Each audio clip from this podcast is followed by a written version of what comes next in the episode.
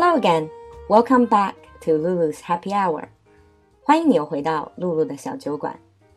Busy, busy Monday. Are you still at work? Or are you stuck in traffic? When you're stuck in traffic, especially when you're with your kids or when you're taking a long road trip with your kids, what do you do to pass time? 大家如果带孩子做长途旅行或者是堵在路上了，会做什么打发时间呢？In English-speaking countries, if you're traveling with kids, you get stuck, or you're on a very long trip, the kids will probably start to sing a song to pass time. And it goes something like this 99 bottles of beer on the wall, 99 bottles of beer. Take one down, pass it around, 98 bottles of beer on the wall. Did you get it? It says 99 bottles of beer on the wall. Take one down, pass it around, 98 bottles of beer on the wall. 非常简单的歌词，九十九瓶啤酒挂在墙上，拿下来一瓶就变成了九十八瓶。The beauty of this song is that it goes on forever. Because after 98, it's 97. It goes 98 bottles of beer on the wall, 98 bottles of beer.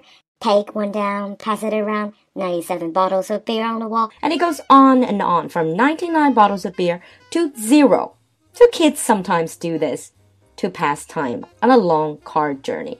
Have I told you another trick on how to pass time in traffic? Or have I just done something really bad?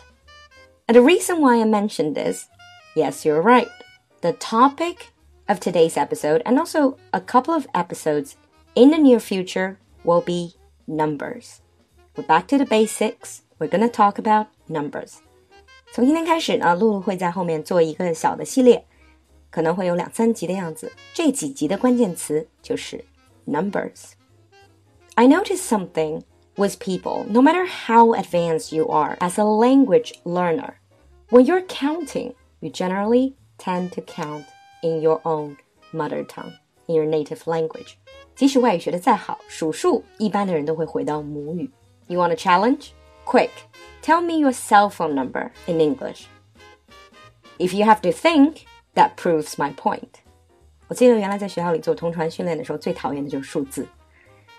But numbers can be fascinating because in each number hides a lot of stories and lots of interesting ex expressions that you can use in everyday life. So let's start from some of the basics. Today, we're only going to talk about half and one, and you will be amazed at how much I can tell you about these numbers. First of all, let's look at 0.5 or half. We start with some prefixes. Prefixes 是前缀，我相信大家也都听说过。Knowing all the prefixes, you will be able to guess the meaning of words that you don't even know. With half, we have two common prefixes. The first one is semi. Semi. Semi 是表示半个的这个前缀。 Very common words would be semicircle. You know, a circle and semicircle is half of a circle. And think about sports. You have final and you have semifinal. 半决赛叫做 semifinal. The other prefix for half is hemi. If semi is more 2D, then hemi is more 3D, three dimensional. For example, the Earth, we talk about hemisphere, 半球. We are living in the northern hemisphere. In the same way, our brain, we have left and right hemisphere of the brain. 大脑也会分为左右半球. Talking about the word half itself, I'll share with you two very interesting expressions. The first one is my better half. Better half. When you introduce someone as your better half, you are introducing your wife or your husband, your life partner. The reason why you say half is we believe they complete us. The reason we call them better half is jokingly saying that they are better than us. 我的更好的另一半, my husband or my wife. So you can say, This is my better half. It will surely make them happy. The other common expression with have is When you're paying the bill, you can say, let's go halves on this. To go halves on something with someone means you're paying half of the bill. For instance, after dinner, your friend wants to pay the bill, and you can say, No, I can't let you pay. Let's go halves. Let's go halves on dinner We will each pay half. 那这里呢，露露要给大家分享一个学习 expressions 的一一个好办法，a fun way to learn expressions and to put expressions into use. So every time you learn these expressions, you can try to put all the expressions you've learned together to make a mini story. 拿这些刚学到的 expressions 来做一个小故事。So for instance, I can say, even though he's my better half, I would still like to go halves on dinner. Of course, you can make your own versions of the story. Moving on from half to one. Again, we start with prefix. Common prefixes for one would be mono and uni. Mono, M O N O, perhaps the one that you see very often is a game called Monopoly. Monopoly. 大富翁的游戏也叫 Monopoly. Monopoly originally means 垄断, so one person controls everything in the industry. And this comes from mono and poly. Mono means one or the only one. So it means the only person who has the right to sell. Monopoly. The other commonly seen words with mono is the word monogamy or monogamous as the adjective. Monogamy means one man and one woman. 一夫一妻制或者单一配偶制. In today's context, when we say, Are you monogamous? meaning, Are you only with one person? Or are you seeing someone on the side? 是不是忠贞对一个人？这个叫做 monogamous. And then with uni, there are so many words with uni. Think of if you work for a certain company or you're a student, then you probably need to wear uniform. 制服叫做 uniform.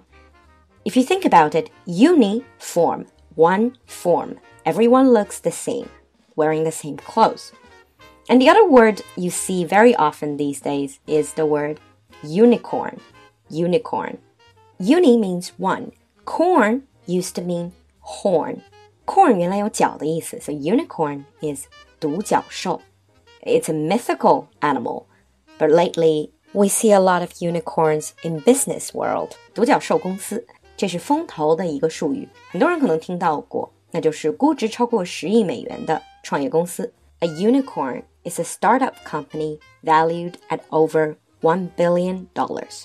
Many of these unicorns you probably heard of, like like Uber or Airbnb, and the Chinese companies like Xiaomi or Didi.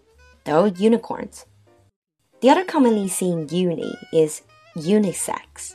If you buy a sweater that says unisex, that means it can be worn by men and women.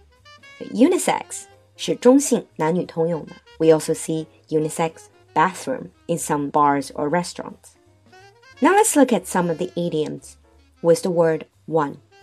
First of all, to describe someone who is very unique, you can say one of a kind one of a kind. They're very different from other people. You are one of a kind. 你非常特别，独一无二。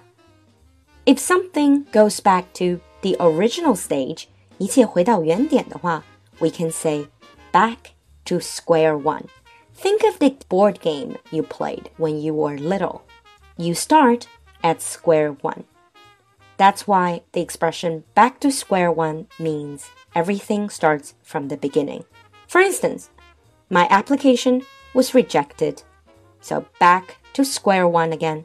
被拒了，一切打回原点，从零开始。The last expression we're going to look at today is one of those things. One of those things. We use the word one of those things to talk about things that will happen in life you don't want them to happen, but they happen anyway. It's a little bit like 人生不如意事常八九. When bad things happen, we shrug and we say, well, what you're gonna do is just one of those things. Again, we play that game. We try to put one of a kind, back to square one, and one of those things into one story. Can you do that? I would say, even though I think I'm one of a kind, I still got rejected. Now it's back to square one again. Well, it's just one of those things. If you want to know more stories and expressions and fun facts about other numbers, tune in for the following episodes. 如果大家意犹未尽，还想听到其他的数字的话，不要忘记关注更新哦。A little homework for you to do, and try to make your own mini story with the expressions you have learned today. If you like my show, don't forget to follow and subscribe, and feel free to share my program with your friends. I'll see you next time. Bye.